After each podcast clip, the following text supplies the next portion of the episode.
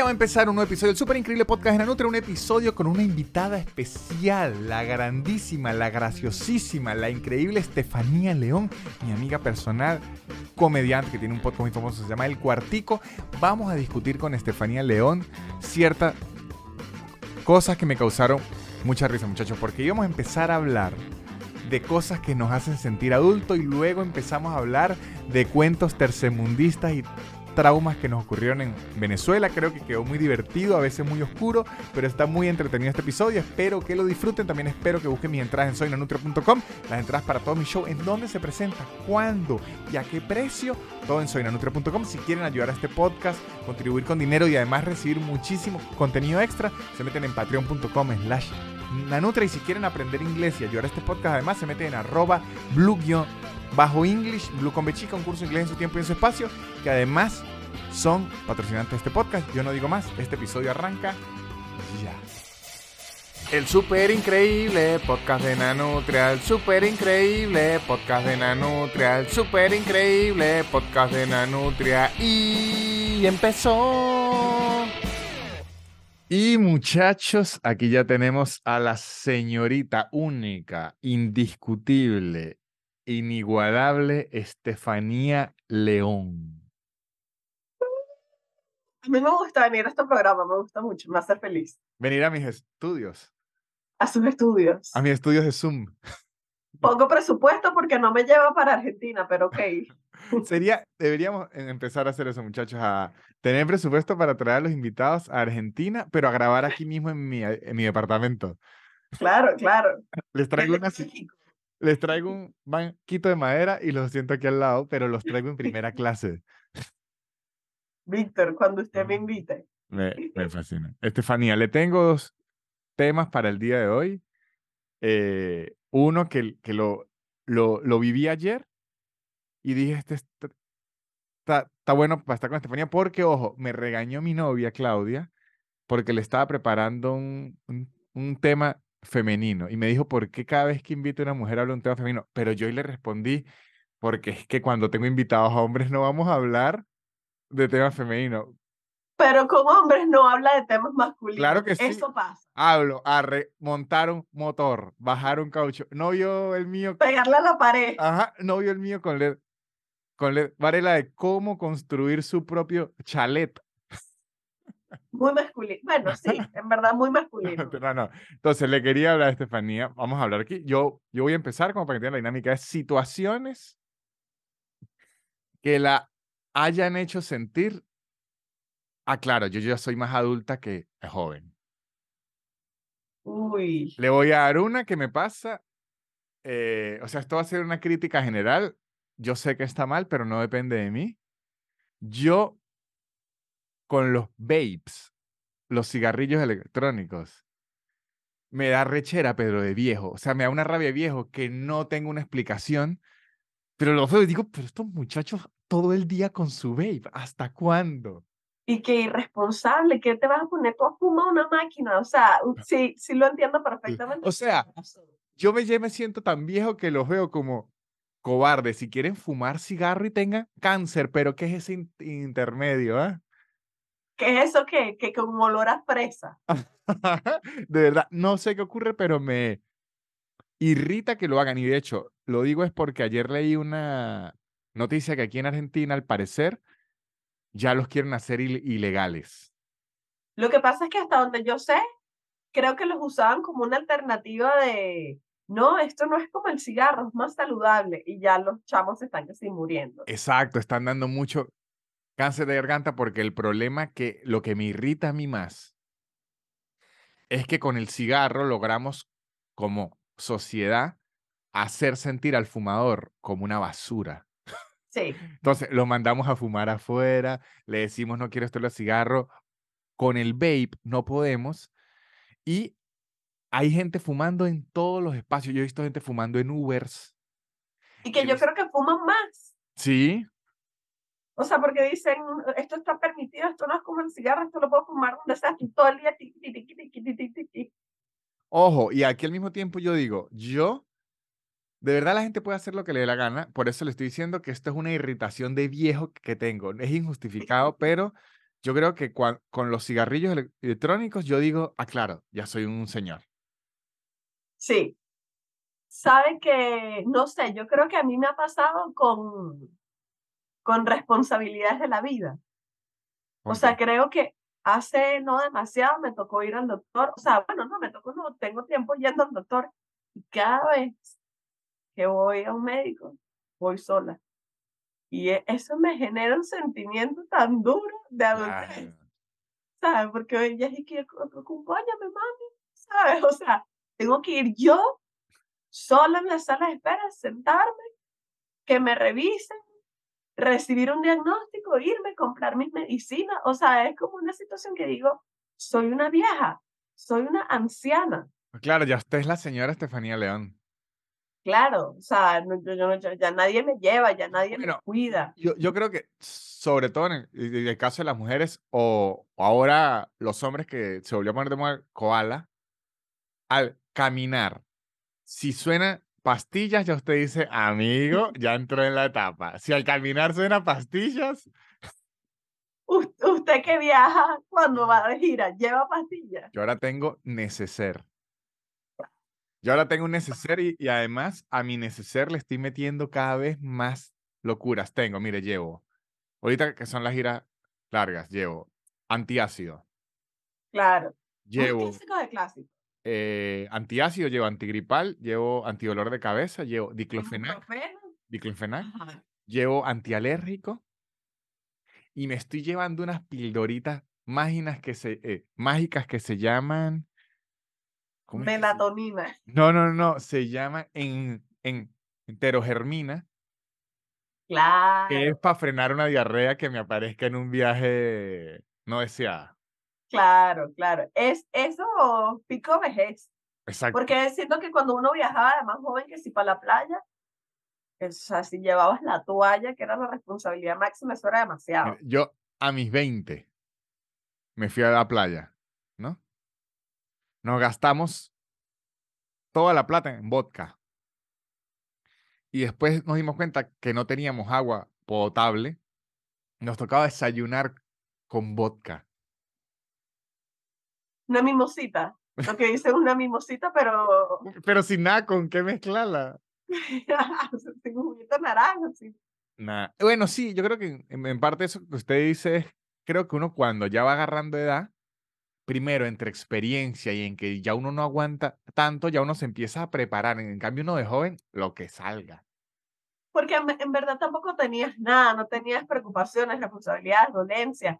Yo ahorita me monto en un avión, la última vez me tuve que comprar una pastilla para los mareos, para el mareo del avión, porque me bajé y dije, ¿qué es esto? Vale, no entiendo, y me tomé una pastilla que yo decía, estoy tomándome una pastilla de, de mareo, o sea, no entendía nada. Bueno, Y yo, sí, ahori- yo ahorita agarré una que me siento ya un buen señor porque aún no llego al nivel de pasarme una pastilla en seco, no, no, pero es que eso no es de señor, eso es de pepero. pero ya puedo pasarme una pastilla con una cantidad ridícula de agua. O sea, así. Pero tiene que ser una pastilla pequeña. Sí, porque es que yo, si la pastilla ya empieza a ser así, ya es supositorio. Yo pastillas que siento conceptivas y que a pura saliva, vamos, vamos. Ah, ya lo logra. Pero tiene que ser una chiquitica así mínima para que yo diga, no, esto pasa. Pero que si un ibuprofeno, no, no. No No, estoy pero, ahí. pero yo sí puedo con un mínimo de agua. No, qué angustia. De hecho, a veces he hecho la, con agua de lavamanos, hago un pocito, la pastilla y adiós. Dios mío. Entonces, yo, yo no sé si esto es de adulto, si no, es que no es ni de adulto, es como de anciano ya. Por O eso es sea, que ya digo. es de la vida misma. Y también me está ocurriendo que otra cosa que de ancianos, se, se usted le ocurra cuando usted de repente hace algo y dice, ya entiendo a mi papá. Ah, sí. Sí, sí, sí. ¿Qué le ha pasado a usted? Algo en específico. Bueno, millones de veces es, hay que poner las llaves siempre en un mismo sitio. Y yo decía, coño, Sí. ¿sabe qué le decía? Yo a mi papá, él me decía, el lugar de las llaves es este. Yo le decía, papá, el lugar de las llaves es en donde uno quiera, porque uno mismo es el que le da el lugar de las llaves. Y ahorita yo estoy No. diciendo, el lugar de las llaves es este, es el lugar de las llaves. Yo tengo, además, o sea, yo hago eso mismo, pero además en México, que yo tengo en la mente que en cualquier momento puede temblar. Claro. Y entonces yo siempre estoy, las llaves, ¿dónde están las llaves? Las llaves tienen que estar aquí, porque las llaves no están puestas, las llaves tienen que estar aquí. Yo sí también me siento muy ahí que yo he vivido una transformación que digo, soy mi mamá. O sea, es como una olla que se tiene que fregar bien, es no, que esto tiene que, déjame limpiar porque esto está sucio, no estoy entendiendo. O sea, estoy todo el día como haciendo cosas de la casa que yo veía a mi mamá en su momento. Lo que pasa también es que entendí esto, ¿viste? Entendí, me, me lo dijo un amigo y dije, ah, hice clic porque tenía razón. Hace, no sé, dos años yo estaba molesta porque yo decía, coño, me tengo que encargar todo. ¿Por qué? O sea, como una vieja, ¿no? Y me dijo, lo que pasa es que ya en la adultez, tú eres la CEO de tu hogar. Coño, es que Míreme ese término. es como, como los de Avon que todos son sus propios gerentes, gerente de zona. Claro, uno es el Yo CEO, soy- yo soy el CEO de Víctor Medina. Claro. Y entonces ya a partir de ahí, coordino cosas como qué pasa con esto, dónde está esto, hay que hacer mercado. Claro, es que que entiendo. O sea, estoy como en la coordinación de mi negocio. Uno se siente su propio esclavo, pero lo que, lo que hay que verse es como su propio CEO. Hay que buscar sus como manos libres. Manos libres y decir, ese plato hay que resolverlo. Me gusta. Claro, porque ya tú dices, bueno, de aquí a ser Elon Musk no hay mucho. Sí, sí. Ojo, otro sentimiento que seguro te, te la ha pasado, este me ha pasado ahorita muy fre- frecuente, son esos días donde a uno le toca pagar muchas cosas. Que de repente uno le entra y dice, pero, ¿y qué? pero Dios mío, es que todo es plata, todo es plata. No, coño, no me pueden ver en la calle porque ya me quieren quitar plata, ya lo que ven a uno es plata. Uno dice, no voy ni a salir de la casa más nunca porque todo de esta puerta hacia allá es plata. Me parece hilarante porque es como, es increíble, está muy viejo. ¿viste? ¿Sí? Yo hay días Es donde agarro, agarro una faja de billetes y digo, esta mierda me dura como 15 días. Cuando llego a la noche, esa fajita chiquita y yo decía, pero santo Dios, se me va de las manos la plata. No dura un día, o sea, yo a veces digo, no dura un día. Y cuando me cae una platica de más, entran siete recibos de siete porquerías que yo no sabía que tenía. Entonces ya ahorita, no, ya, ya, ya conecté con algo que hice, esta, además lo hice esta semana, que dije, bueno, pero ¿en qué coño se me va la plata a mí? ¿En qué coño de madre? Y he abierto, Víctor, un Excel de cuenta. Bueno, yo estoy alejado de ahí. abrí un Excel y, y puse gastos fijos que tengo en el mes porque yo quería verlos con mis Sí, ojos, porque sí. dije, ¿cuánto gasto al mes?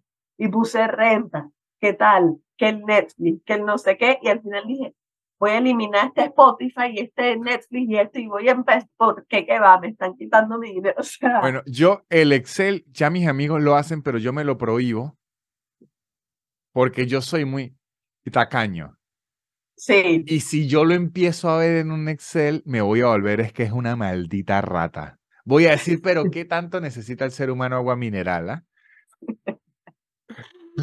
se viene, esa- se viene ese hogar abajo. Exacto, yo creo que por el bienestar de mi relación, ese Excel no puede existir nunca, porque yo, no, porque es que yo, yo contra esto lucho y muchísimo, pero yo, si siento que me ahorré plata en algo, lo siento una vic- victoria.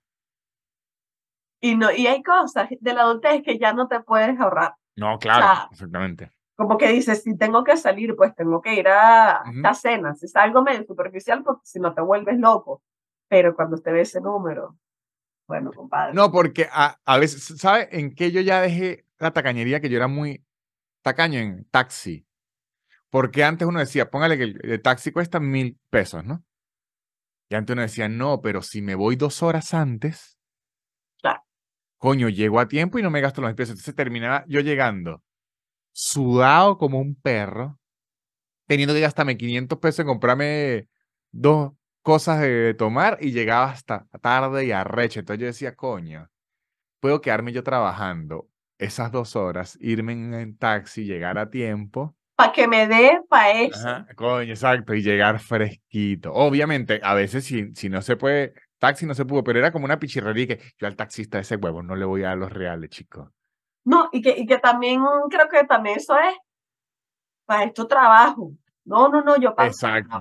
O sea, además también tiene un sentimiento de yo me parto mi culo, yo hoy me voy en mi taxi. Sí. Bueno, eso es, eso es un clásico de cuando usted tiene que llegar a un sitio en la mañana. Usted dice, ¿sabe qué? Yo merezco dormir media hora más. Claro. Claro. Porque uno al mismo tiempo, este es otro concepto que se lo doy, uno tiene que ser su propio sugar daddy. Me gusta. Te Me dice, gusta. Me ¿sabe gusta. Se, están, se están generando buenos conceptos en este programa. Yo digo, Víctor es una princesa, se merece lo mejor. Y le compra a mi carajita Víctor su cosita. Que mi carajita esté feliz en la casa. Que mi carajita duerma, que mi carajita se sienta bien, Ajá. que se mueva sabroso en su taxi, que llegue, mira, oliendo todavía perfume. Sí, sí, sí. Bueno, ahor- ahorita, ahorita yo- yo también te- tengo una de viejo que en Venezuela no se sufría antes por lo de la gasolina, ahorita sí. Que a veces yo voy a echar gasolina, aquí la gasolina es cara. Y yo digo, pero ¿quién agarró este carro y para dónde fueron? ¿Para Chile? No, es que además yo siento que yo lo conozco desde hace muchos años y a veces me da risa que, y que, y- pero eso decía usted quejándose de su papá. Claro, por eso. Y eso son, lo- o sea, creo que este podcast, eh, lo viejo es cuando usted tiene esas reflexiones que dice, claro, es que soy él. Con razón salí de sus bolas. Es que soy mi papá, otra versión. Tengo otras co- cositas que él ya no, no tiene, pero otra- hay una foto, a usted no le ha pasado que de repente usted se ve una foto de un ángulo y dice, Dios santo, soy mi abuelo. Sí, sí, claro, yo soy 100%, yo, bueno, sí, un porcentaje alto soy mi papá. ¿Sí? Y sí, sí, sí. Y sobre todo de personalidad, o sea, como que yo no lo entendía. Mi papá era como un tipo cómico, ¿no? Como un tipo que siempre estaba haciéndole unos chistes a una señora en una panadería que yo decía, que la niña, por Dios. Y Víctor, me he visto ahí. Ya me he dado cuenta que estoy así, estoy en el supermercado y digo, ven, la cara, no, este la cara está hecha, ¿no? No,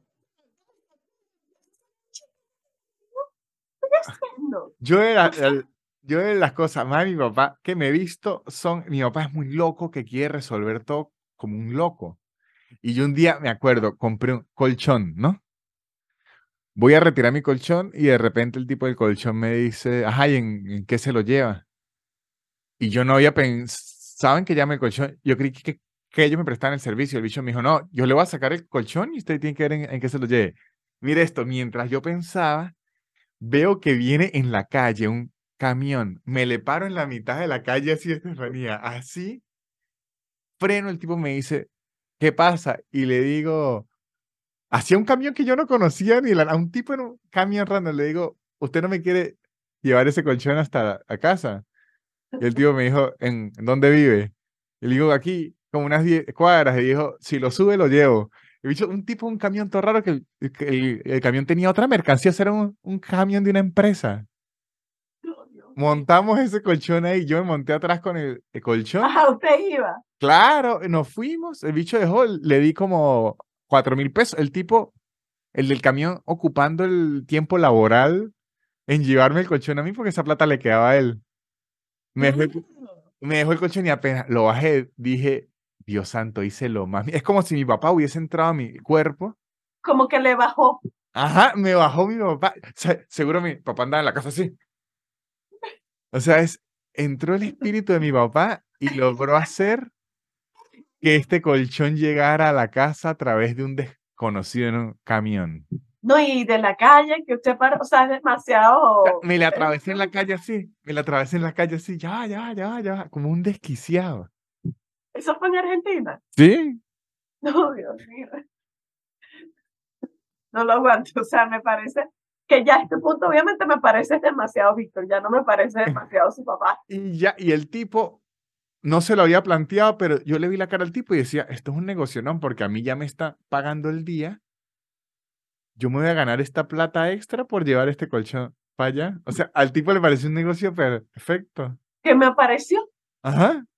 sea, que además, ¿sabes? Lo manifestó, yo creo que el camión lo manifestó, ojalá me caiga una platica. Coño, el camión diciendo, coño, me faltan, eran cuatro mil, me faltan cuatro militos, y, y- Dios santo. ¿Sabes qué situación que está relacionada a esa me ha tocado hacer y que siento que es como, ay, mi Dios, qué incómodo esto, pero ya a este punto ya estoy asumida en la adultez. Dar propina a, a gente. Claro. Que sí, eso era como de adultos o, o capaz a veces incluso hasta de hombres. Pero a veces cuando me toca a mí hacer algo, tengo que lanzar mi propina y usted me ve a mí poniendo mi billete, como que, bueno, bueno, muchas gracias por la mudanza.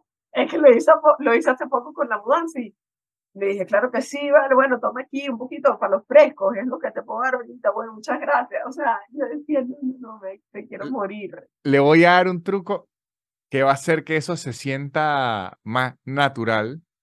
Ok, Póngale un rango académico a la persona mientras le da la plata. Le dice, bueno, aquí tiene doctor, excelente trabajo. Dígale, mire, dígale, doctor, profesor o maestro. Y va a ver el que di- di- diga, "Kibo, profesor, mira, aquí tiene. De verdad la gente dice, coño, venga para acá mi platica. yo hasta ese día llegué, Víctor. Si yo, si yo digo licenciado, doctor, yo, o sea, Pero es mejor decírselo a alguien que ni siquiera tiene el, el- el- el cargo. O sea, es que si al carpintero le dice, bueno, doctor, aquí le dejo esto, y el bicho claro, agarra su platica. Claro, claro. Eso Yo o, hace 60 años. o se va al don. Bueno, don, a- aquí tiene mi don. Es que tiene, tiene tantas vibras masculinas que digo, chama, qué pena. Yo he Claro, pero por eso es que le digo, pero yo creo que cuando usted le hable en esa jerga, el tipo va a decir, esta sabe. O sea, si usted le dice, patrón, el tipo va a decir, esta sabe hablar, esta sabe Claro, hablar claro, esta, esta- no la voy a aplicar yo. Sí, sí, esa es una que por lo menos aplico, que le he leído en, en tweets que usted la aplica, como cuando usted se sube a un taxi y quiere hablar lo menos extranjero que se, se pueda.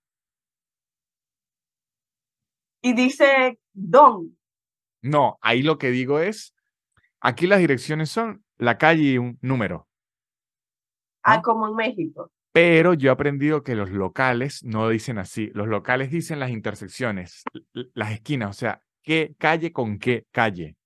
Ok, Entonces yo nunca digo calle con número, sino digo, por lo menos, voy a Corriente y Callao, así. usted sabe.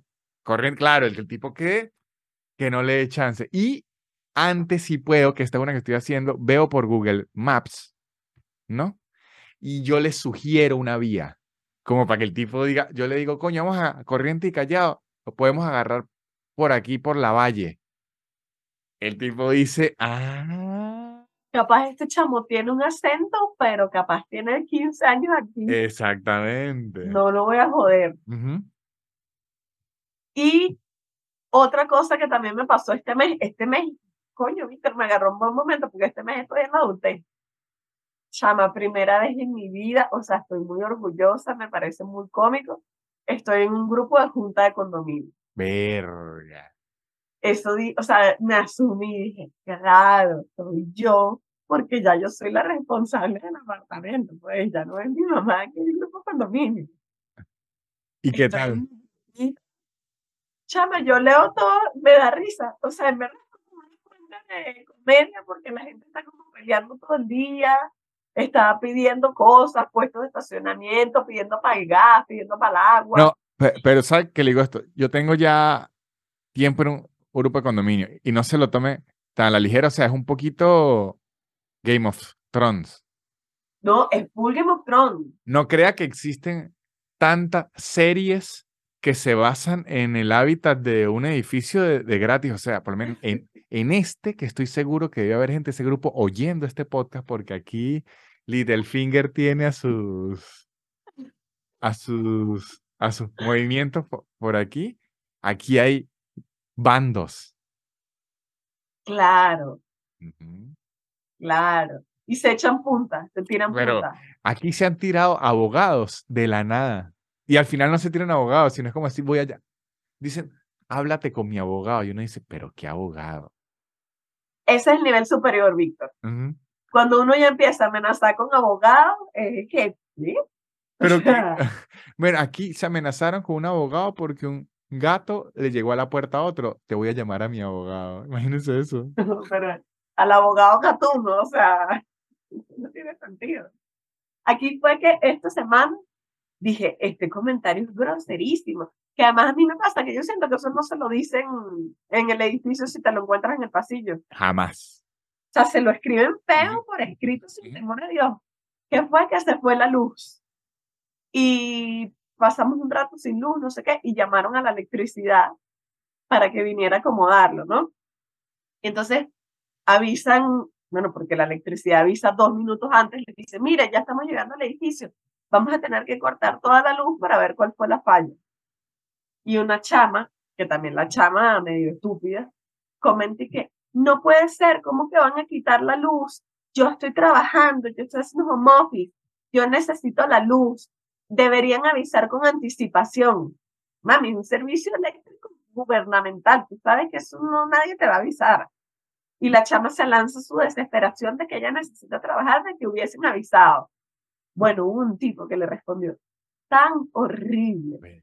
Le dijo, mire, amiguita, lo siento muchísimo, pero tú sabes bien que eso no se avisa.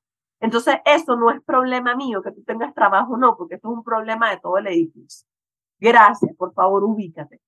Y abajo, los vecinos, que además son adultos, son mayores, empezaron a poner por uno, por dos, por tres, o sea, como que están de acuerdo, ¿sabes? Por cuatro, por cinco. Hijo de la gran puta. Y que- y esta gente es mala, o sea, Sí, sí.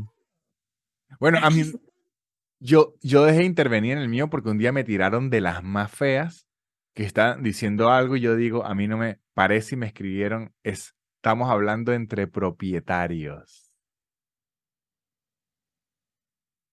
Dios mío, Es manda- dijeron pelabola. Exactamente, me dijeron, váyase para el coño de la madre, alquilado, me dijeron alquilado. No, yo Por lo menos no, yo por, por un momento pensé que le iban a decir, estamos hablando entre argentinos, una Es cosa que eso- así. "Oh, ese es el entre líneas. Claro, no, no, pero, es- pero, es- pero te dijo muy elegante. Eso es el entre líneas, pero es, es que Tiene el beneficio de la duda. Yo justo ayer pensé en eso, estaba grabando ai- aislados el podcast. Eso es una cosa que uno tiene porque es migrante y ¿sabe que yo pensé? Que lo deben tener las mujeres en ambientes de hombres, que cuando le dicen algo a uno, uno siente que es porque es migrante, porque ayer estaba yo grabando aisla- aislado, yo voy a abrir una lata de refresco y el del teatro me dice, aquí no se puede abrir refresco. Yo me acuerdo que el resto de día le- ellos habían abierto en la bendición y yo dije, porque soy venezolano, hijo de puta. Y me empiezo yo a molestar y después ellos me dicen, no, no, no, es que él no había venido antes, primera vez. Y yo, ah, bueno. Ya bueno, pero Uno está muy a la defensiva. sí, sí, sí, ya se me había activado el de la xenofobia. Pero se lo dijo muy. Muy feo. Esto, no digo, o sea, todavía usted tuvo el beneficio de la duda. No. Pero de que era venezolano. Ah, no, no, no. De que era venezolano sí tuve beneficio de la duda, de que me lo dijo Exacto. feo o no. De, de que Ah, me lo dijo feo. Ajá. Pero esta semana me pasó, Víctor. ¿Qué? Me pasó que estaba en una farmacia y estaba teniendo un pedo, quería que me pasaran una medicina que yo la estaba viendo, que además era un antigripal, no era, no, no era una medicina con récipe, pues quiero decir, ya esto no tiene que ver con la de usted, pero le traigo el chisme porque a usted le gusta No, pero sí tiene que ver porque in- incluye una medicina y un récipe. Ok, es verdad, es verdad. Al final me, todo es medicina. Y entonces le estoy diciendo, mire que la medicina, ¿qué tal? Que pásemela. Y como me siento mal, ya, o sea, como que ni siquiera intenté disimular el acento. Y no me podían pasar la medicina. Que estaba pasando. Una situación estupidísima. Y el, el gerente, que ya estaba el gerente, atendiéndome, me dice, aquí en México no hacemos eso.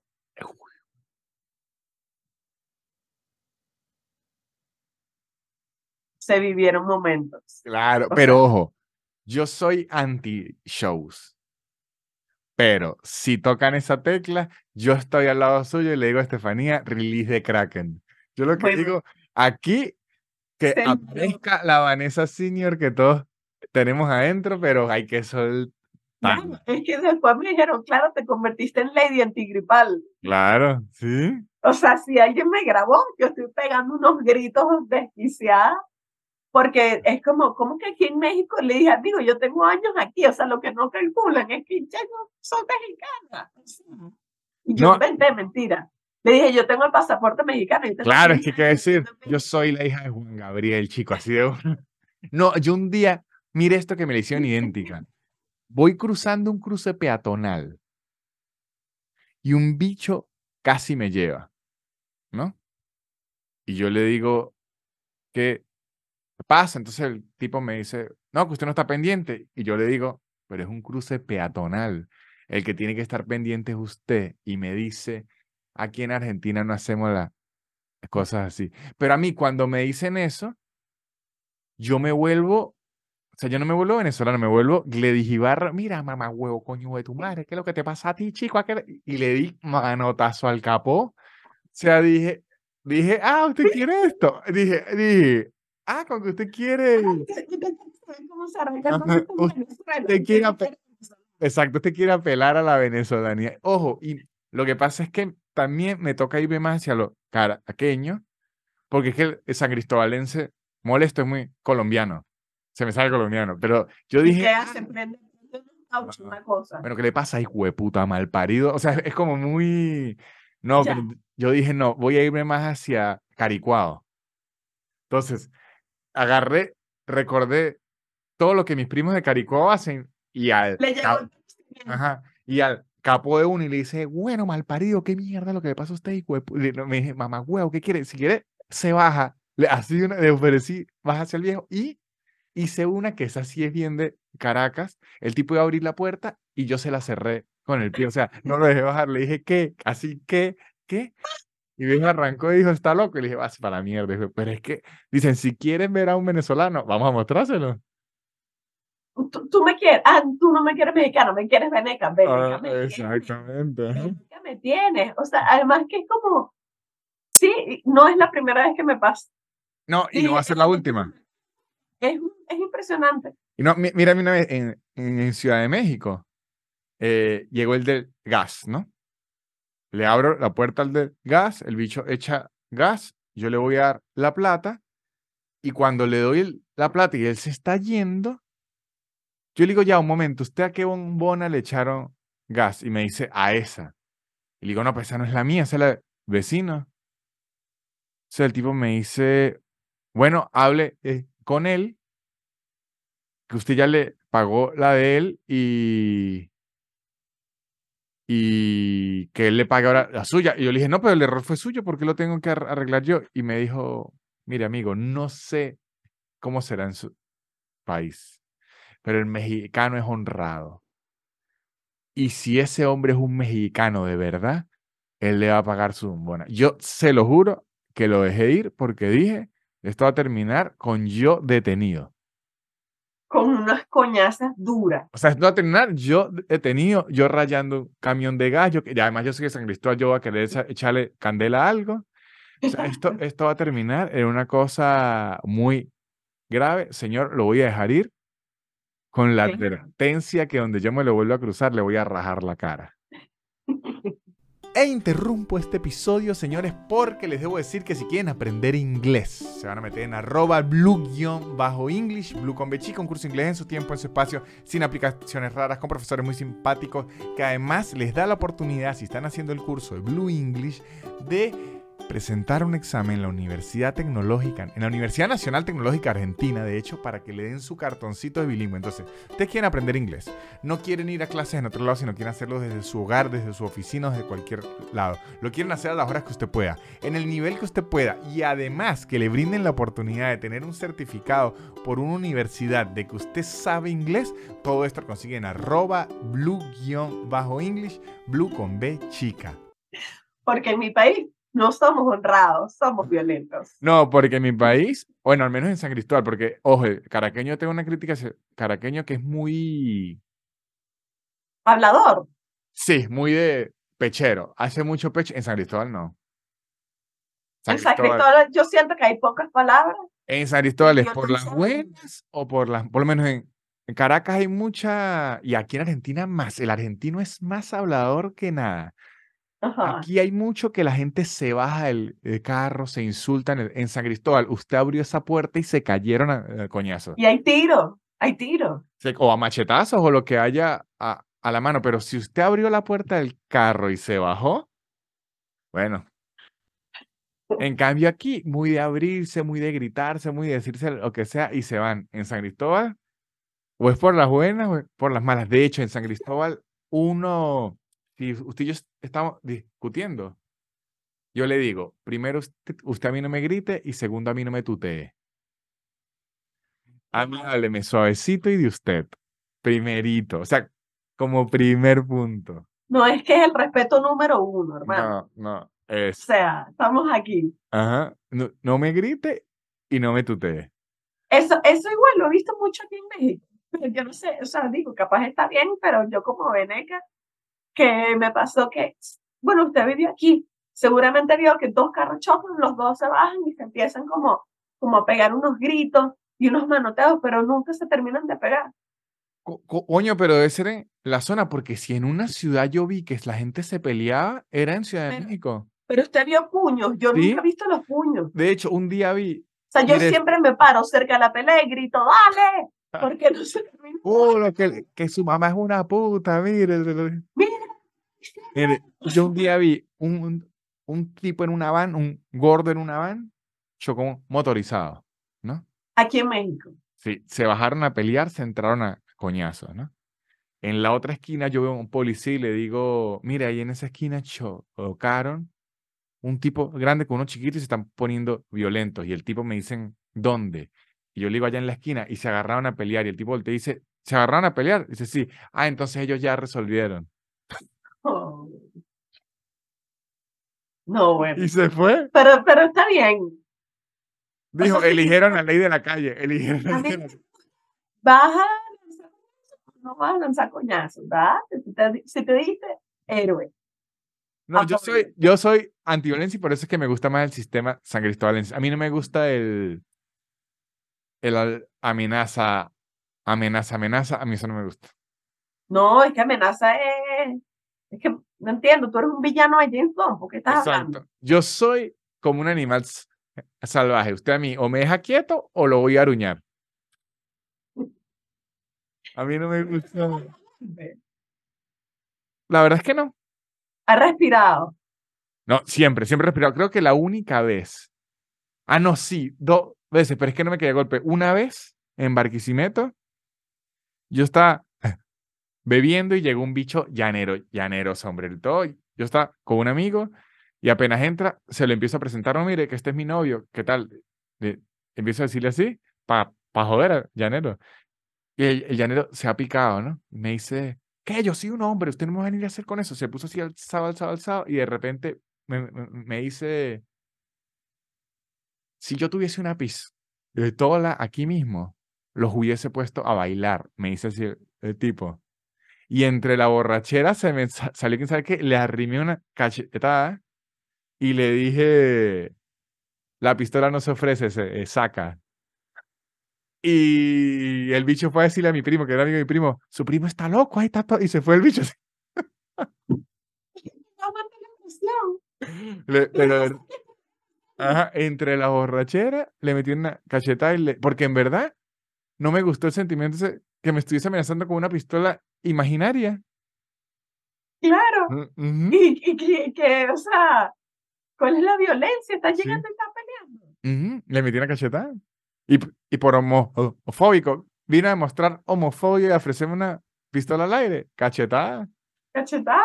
Ajá, se Me fue gusta cachetada. porque siento que a pesar de todo lo que hemos hablado, nunca, nunca he llevado yo las cosas a los golpes porque, bueno, no me siento capacitada.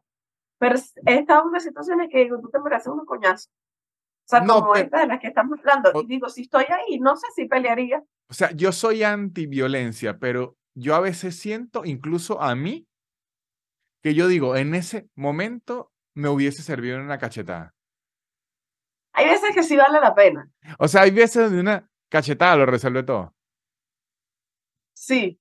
Porque creo que la cachetada es decir, vamos a darnos una pausa.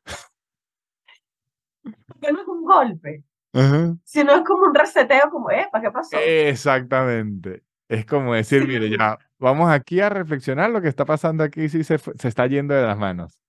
Pero la verdad es que nunca, de violencia así dura, nunca, es que yo no era, la verdad nunca he sido violento. Practiqué deportes de pelea y ahí sí peleaba, pero, pero dentro del, dentro del deporte. Pero aquí usted hace jiu-jitsu. hice, hice, hice kung fu, pero no hice boxeo, también aquí un tiempo, pero no, hacia afuera nunca me ha gustado pelear. Es que, de verdad, ¿sabe qué es esto? Esto creo que es mi mayor enseñanza que yo se la decía a un primo que es adolescente. Lo que usted más aprende en los deportes de pelea es que sin importar lo que usted pelee, siempre hay chance de que le metan una mano. Claro. Entonces, así usted gane la pelea, se va a regresar para la casa con un coñazo bien puesto en la cara y la verdad es que no tengo ánimos de regresarme a la casa como un estúpido con un coñazo en la cara. La- es la premisa de, de, de chocar manejando. ¿Qué es? Si usted dice, ajá, si yo choco, ¿quién gana? Él gana, tú ganas, si es por detrás, el otro gana. Mira, la mejor ganancia es el choque que no pasa. Exactamente. La pelea que no se da, ¿sabes? Como, Pero no ha, fanta- ha fantaseado usted a veces y dice, coño, cuando alguien maneja como un imbécil que usted dice, Dios santo, tengo unas ganas de darle a este acelerador. Volverle mierda al carro y decir, ¿sabe qué? Que lo pague el eh, seguro, pero hoy le dañé el día. Hoy nos dañamos el día a los dos. claro, claro. Esa- esas ganas son las, las que uno, las que yo he respirado. Sí, hay que respirar. porque me quedo como en shock y digo, tienes, una, tienes dos alternativas, o te quedas tranquila o te vas a meter en un recontrapeo que no tiene el más mínimo sentido porque, te, porque vas a chocar un carro, vas a pegar un coñazo, vas a, romper una botella de salsa tomate, ¿sabes? Como, bueno, y una vez iba a romper una, una botella de ketchup Heinz ¿Por en la cabeza de un tipo. Víctor, ya yo no sé de qué estamos hablando en este episodio, ya es como pura locura. Pero yo una vez estaba en la fila del supermercado Ujú. en Venezuela, esto fue en Venezuela. Y no sé, fui con mi mamá al súper, yo en verdad estaba medio joven. Mi mamá agarró, me acuerdo, la, la, la, la salsa tomate, una pasta, un, un jabón y no sé, una afeitadora. O sea, eran cuatro mariquerías. Y estamos en la cola y tal. Y se para un tipo atrás, ¿no? Y el tipo está como borracho. ¿no? Pero, o sea, X, no es problema mío. Pero el tipo empieza a burlarse de que llevábamos pocas cosas. Era una situación súper absurda. Y ya no se estaba metiendo conmigo, yo no sé, lo ignoro. Ya le estaba diciendo cosas a mi mamá. ¿Sabes? Entonces empieza que sí. La gente pobre, lo que se lleva la gente pobre. Yo volteo como, ¿qué, pa- qué está pasando, no? Y el tipo sigue, y el tipo sigue, y le digo, mira, mira, te agradezco que te calles la puta boca. Y el tipo se sigue riendo, o sea, se reía como que guasón del supermercado. Sí, O sea, pero ¿sabe qué me fascina? Que de verdad sea el supervillano del supermercado.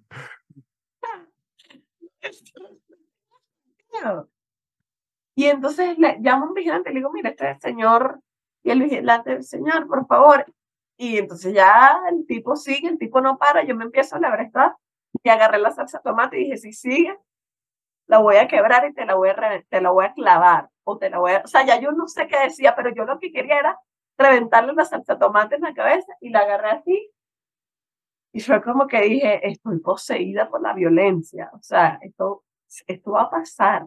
Y este tipo está borracho, este tipo no va a poder conmigo. ¿Sabes? O sea, Sí. esas situaciones Sí. es como puse la salsa tomate, agarré las cosas y, y, me- y nos fuimos. Pero yo dije, yo no puedo creer que yo esté envuelta en esta situación donde un tipo borracho se está burlando de que yo estoy llevándome pocas cosas al supermercado. Que verdad, la gente está desquiciada.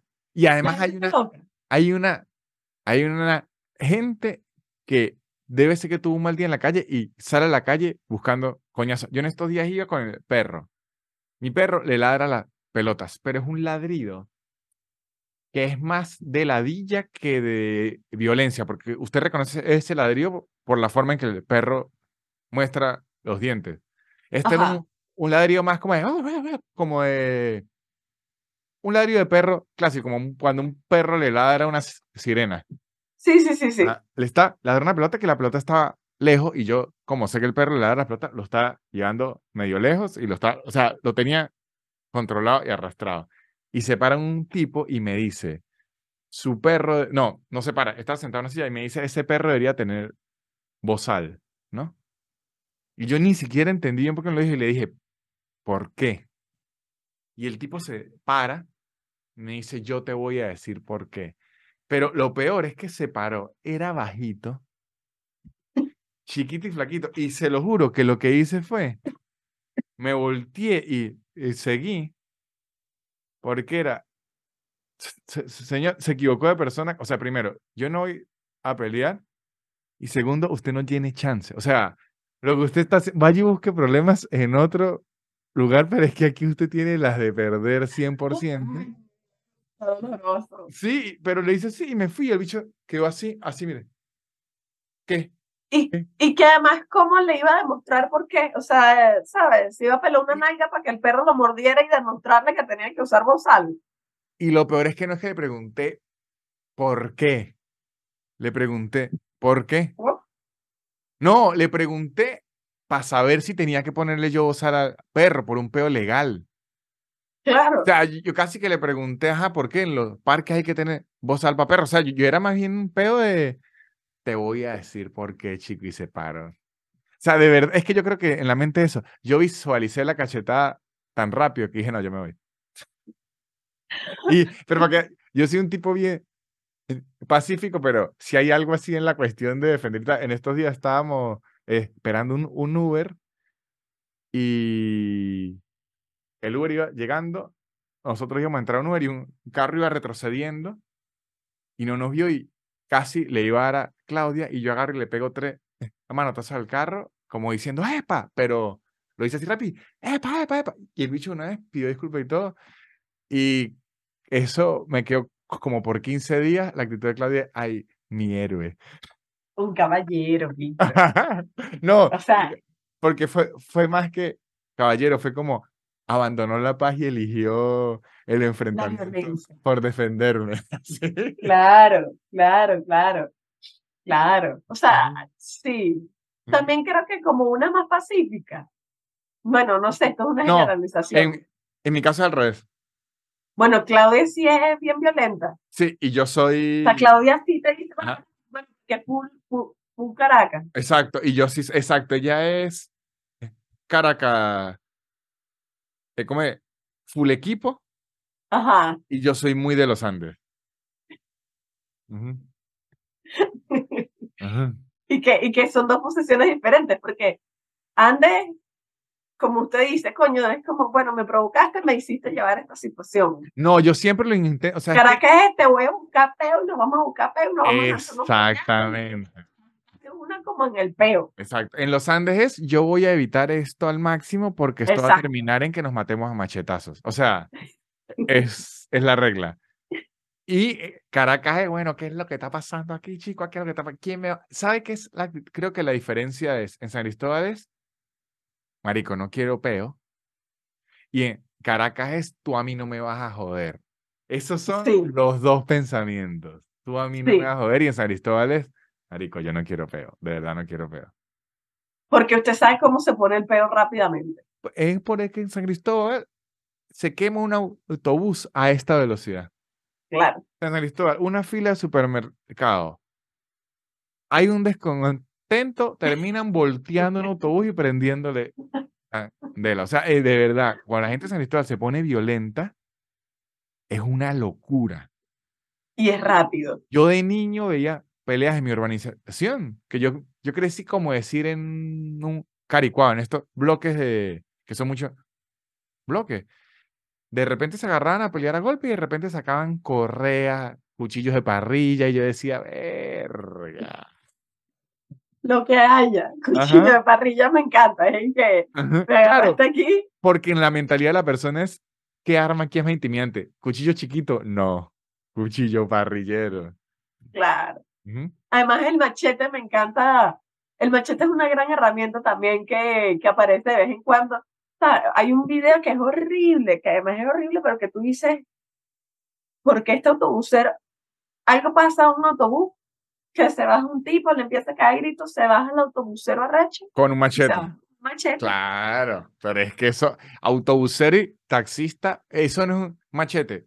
Para hablar, bueno, sí pudo haber sido un machete porque no vi el video, pero en, en términos, vamos a hablar más en términos de violencia ciudadana. Lo que se utiliza en las peleas callejeras en verdad es la machetilla, La que machetilla. es como medio machete, porque es que el machete, machete, machete es muy largo. Tú buscando cómo se ve una machetilla. Busque machetilla. Es como, un es como la mitad machete. Es como un machete de bolsillo. Exacto, porque para tener en el carro aquí guardado y tal, un machete es muy grande, es que un machete como así. Esto es una machetilla, que es como para tener a la mano. Yo tendré una machetilla. Claro, es que la machetilla es clave. Aunque yo aquí en Argentina extraño mucho lo tropical de Venezuela y nuestra fascinación por el béisbol, porque no hay arma blanca que a mí me guste más que un buen bate. Un buen bate a veces no falta. A veces, a tener bate, bate en un carro. a veces yo he escuchado ruidos aquí en la casa y digo, coño, si tuviese mi bate al lado de la cama. Claro. Que usted está durmiendo y se oye una vaina. Ajá, ¿dónde está mi bate? Coño, Víctor, ¿sabes qué? falta. Me ha hecho pensar. Me ha hecho pensar. usted, de hecho, yo llegué a pensar una vez en Venezuela, es- esto no es mentira, que si cuando la cosa se puso peligrosa, que me tocaba ir a la panadería, que si en la noche y eso, salir con bate en la mano de una vez. Pero lo hizo. No, pero y, y- y- y llegué a decir, no, ¿sabe qué llegué a pensar antes de bate en la mano? Dije, ¿y si uno sale con un martillo? Salgo con un martillo, muchacho, yo no quiero problemas, pero tengo un martillo. Pero tengo un martillo y estoy puesto a Ajá. usarlo. a usar para quitarme a cualquier persona que se quede. Porque yo lo que pensaba con martillo es que si la policía me agarraba, yo decía, no, yo se lo voy a entregar a un vecino. Claro, Yo, yo ya tenía coartada. claro. Pero después Yo que- pensé, voy a hacer el loquito martillo. Se va a crear una leyenda, diría yo.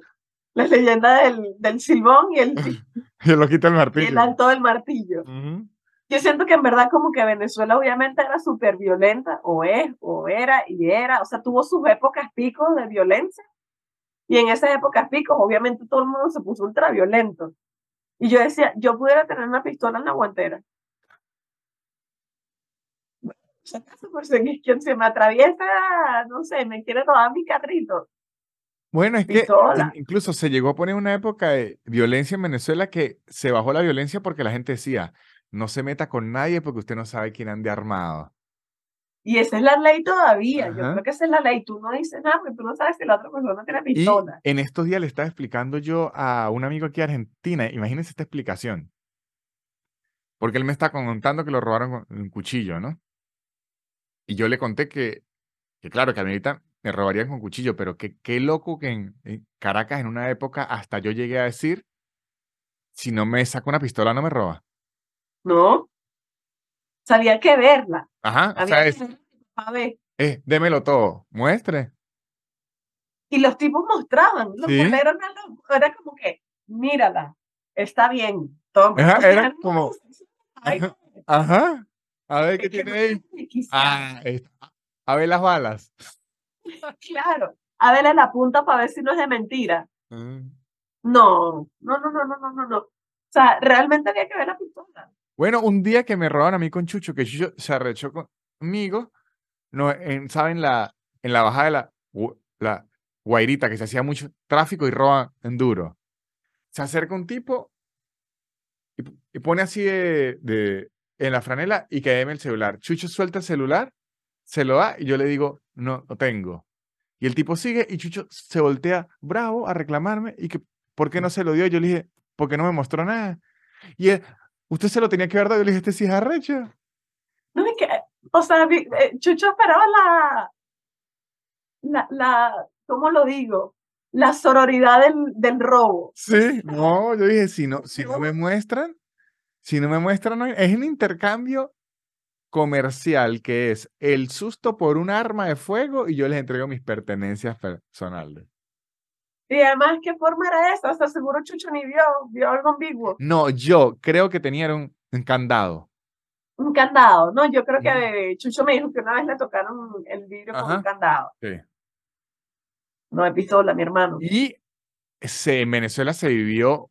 Lo que pasa es que, ¿qué ocurrió? La pobreza y el hambre que se vivió en Venezuela opacó los cuentos para el exterior de delincuencia y violencia. Entonces, como que todo el mundo sabe Venezuela de la pobreza y la escasez, pero no de la violencia, pero millones de cuentos de mototaxistas robando con el cliente atrás.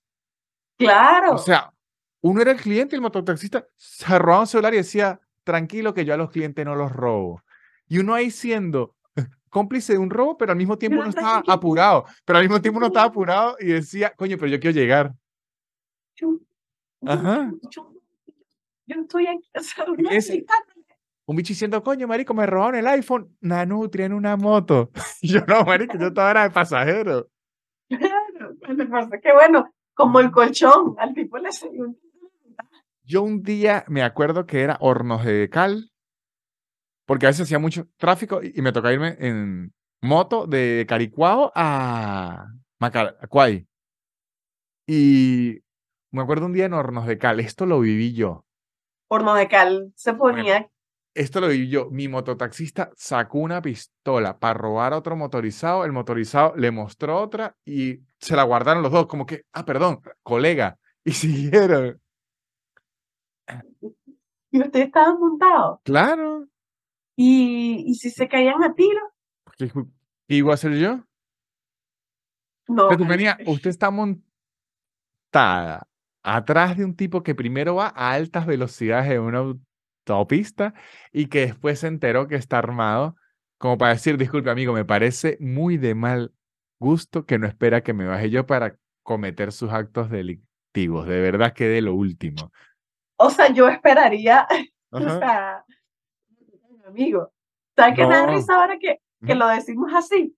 Que me ha pasado mucho que seguramente le ha pasado a full gente que emigró, que está en otro país, está con su grupo de amigos de otro país, o sea, póngale Argentina, México, España, Chile, estás con tu grupo de amigos de otra nacionalidad y hay dos, tres venezolanos y los dos, tres venezolanos empiezan a echar los cuentos, estos cuentos.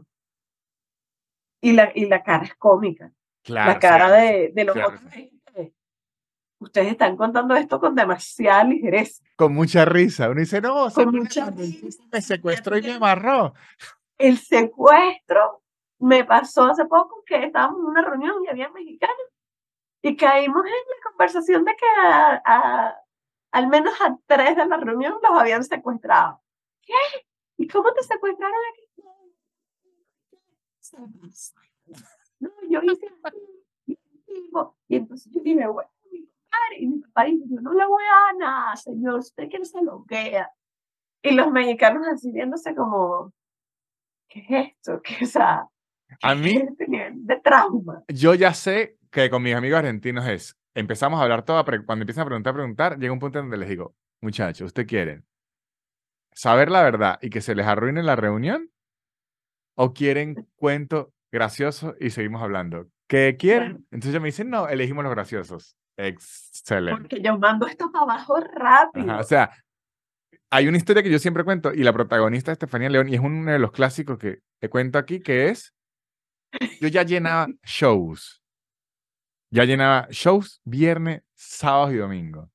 Me iba muy bien en el trabajo de oficina y recuerdo a Estefanía entrando diciendo, llegó el pan bimbo. Y todos en la oficina, Dios santo, a correr porque teníamos como tres meses sin ver pan bimbo. Era como en El Señor de los Anillos que sonó el cuerno. Llegó el pan bimbo a correr, hermano.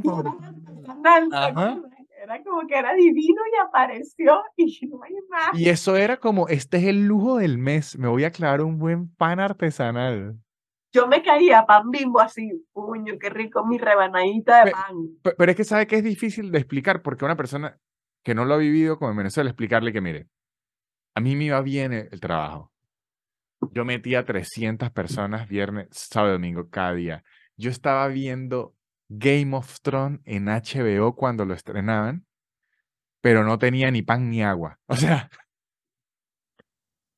Era raro. ajá, quisiera explicarle por qué sucede. Yo tenía Xbox, pero no había pan y en, y en, y en las tuberías no había agua. No le puedo. No, y, y no tenía luz por cinco horas. Ajá. Se fue la luz.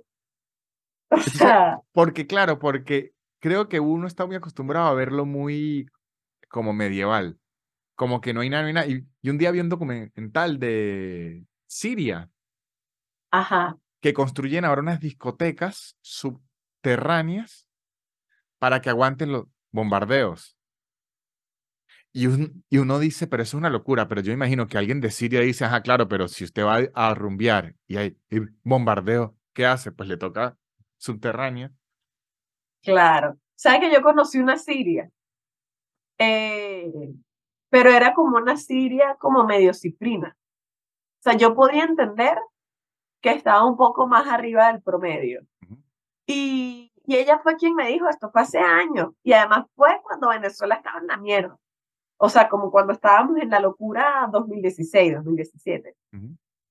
Y ella me dijo, no, bueno, lo que pasa es que yo, tú podías comer en este restaurante. O sea, tú estás aquí sentada comiendo tranquila y aquí hay un bombardeo y unos tiros y aquí hay una gente haciendo otra cosa y aquí hay otro peo y me pareció como muy raro. Y luego dije, pero esto es la Mercedes. Claro, O sea, luego dice me- gente- aquí había una gente comiendo y aquí había una gente... Yo me acuerdo un día yendo a la oficina con la moto esquivando lagrimógenas. Claro, pero uno estaba disociado. Tú está- uno estaba loco y tú llegabas a la oficina y trabajabas como que... ah, Ajá. Y uno no decía, coño, terminar". coño, mosca por las Mercedes que está difícil. Ay, no, mi Dios, mi No, sí, Venezuela. pero esos cuentos son locos porque es como que cuando uno le cuentan algo que la otra persona no, por lo menos a mí aquí a veces me cuentan cuentos de colegio público en invierno. O sea. Imagínense una escuela pública venezolana, porque las argentinas son similares, pero a menos 5 grados. Entonces son carajitos a las 7 de la mañana a menos 5 grados cantándole a la bandera.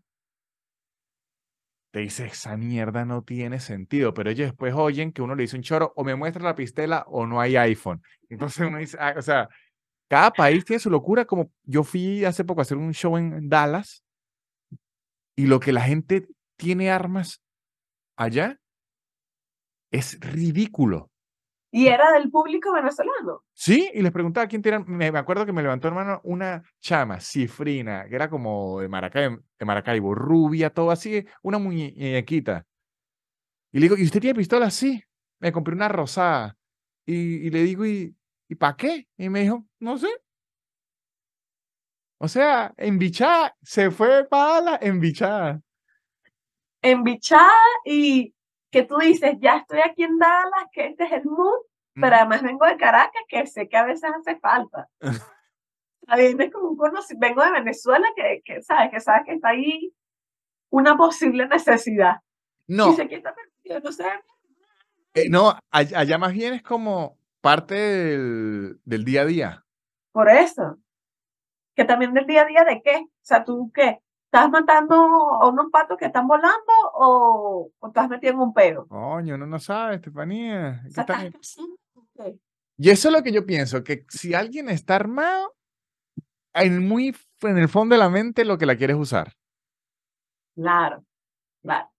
Que a mí me pasaba con eso que le dije, si yo meto una pistola en la guantera, o sea, obviamente esto nunca pasó y yo después reflexioné, pero como que en su momento dije, si a mí se me presenta una situación en la que yo la tengo que usar, va a ser horrible. Claro. Yo no quiero tener una pistola. No, porque además creo que si usted no la tiene, usted ya se entrega a la sumisión. No, yo entrego todo, tranquilo, llévese y nada. Pero si usted la tiene, dice, no, yo aquí me defiendo. Y además, sobre todo en países como Venezuela, en Estados Unidos no, porque quien quiera un arma la puede comprar, pero en países como Venezuela, tener un arma es muy peligroso, porque entonces los ladrones se la van a querer robar. Ajá. Y si es rosada, una belleza. Coño, que se la robe un. Es que hay un malandro que le dicen el, el Peppa Pig. Y al Peppa Pig dice, coño, necesito una, una bichita rosada para pa acompañarla. No, pe- pero en verdad, Cap, ojo, nosotros hablamos de lo raro que es la cultura venezolana porque somos Venezuela, pero igual hay cosas culturales de los otros De todo el mundo, claro. y uno queda desquiciado. Claro. O sea, yo por lo menos en Ciudad de México, la cantidad de chistes que oí en la tarima, en los open mic, de violencia intrafamiliar, Eric, muchachos, ya vamos a descansar un poco. Muchachos, y si hablamos en el camerino, Ajá, o sea, el chiste del tío que viola y el tío que pega, en Venezuela es como un memecitico. es como medio meme. En México es que, pero muchachos, ya va, esto es una denuncia. Así que esto es O una esto es un estando. Ajá, ¿esto es un stand-up o estamos levantando una denuncia ante las autoridades? ¿Qué está ocurriendo aquí? Cada quien tiene su Sí. cosita. Cada cultura tiene su, su, su locura rara. Bueno, la locura de de Estados Unidos, los tiroteos, que es un miedo real. Yo eso sí no lo entiendo. O sea, eh, va más allá, digo, de esto debe ser cultural porque ya yo no lo comprendo, pues. Pero, Como por- que, o sea, sí, no, es cultural ci- 100% y es 100% que uno lo comprende por cultura, pero por lo menos eh, lo conocemos. Josafat, un amigo nuestro que es de Sinaloa, allá ya avisan por las radios, no se acerquen a esta calle que hay una balacera de los narcos. ah, sí, claro, Estilo, si fuese reporte del el tráfico, es reporte de balaceras. claro, claro. Que eso podía pasar en Caracas también. Sí, pero no la tenían tan organizada. Ese es el problema No, pero Caracas. El AMPA era muy, de- el AMPA era muy desorganizada en, en Caracas. Sí era desorganizada, más que AMPA organizada, era AMPA desorganizada. Pero yo sí me acuerdo que mi mamá a veces me llamaba y me decía, mira, no vengas ahorita que se están cayendo a tiros, como por mi casa. En Venezuela el AMPA es muy en entrepreneur.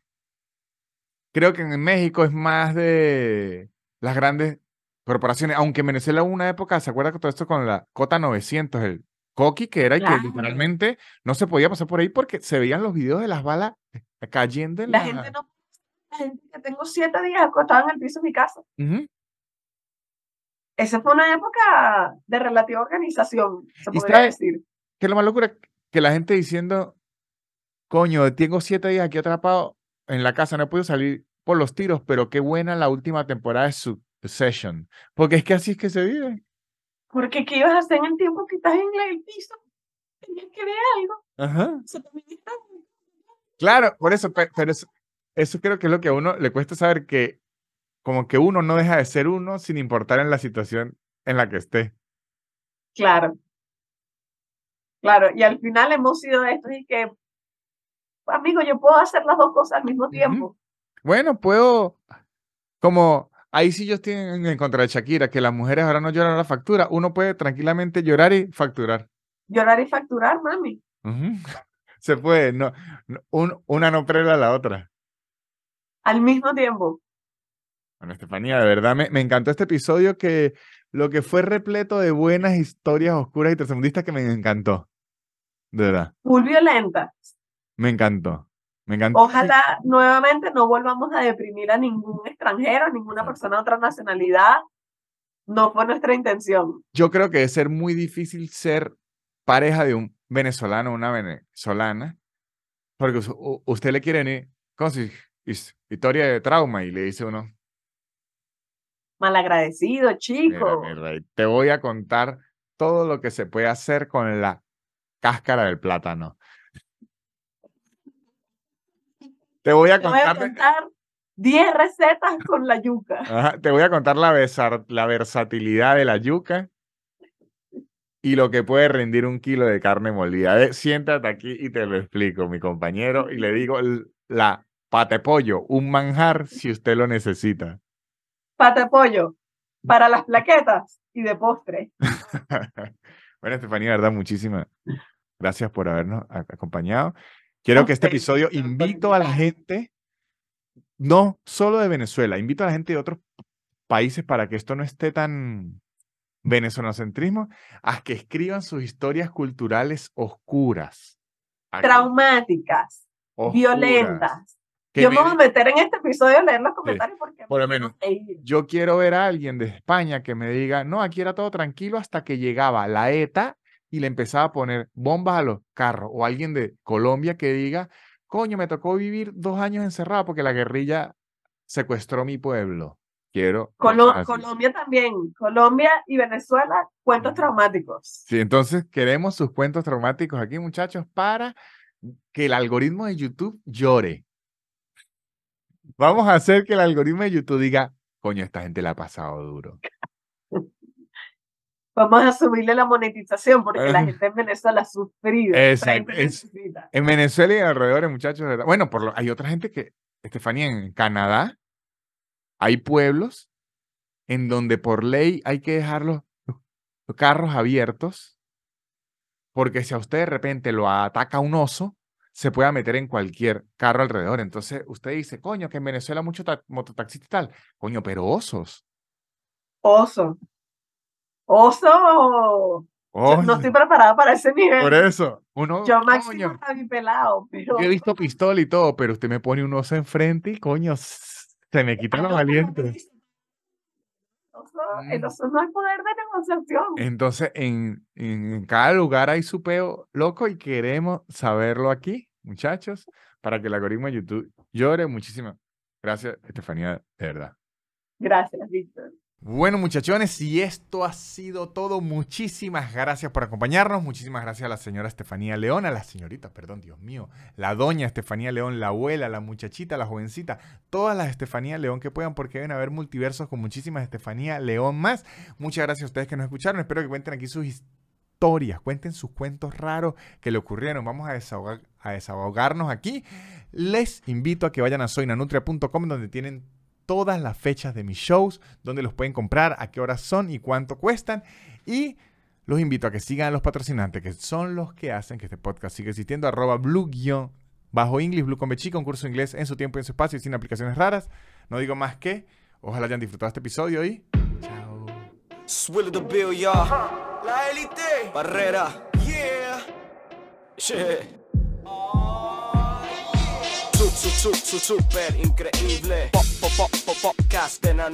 Su, su, su, su, super increíble. Pop, pop, pop, podcast de Nanutria. Es casi una hora llena de locura y un acento gocho que es una dulzura. El perro siempre jodiendo la grabación y él soltando pura desinformación. Su, su, su, su, super increíble. Pop, pop, pop, pop, podcast de super increíble. Pop, pop, pop, pop, podcast de.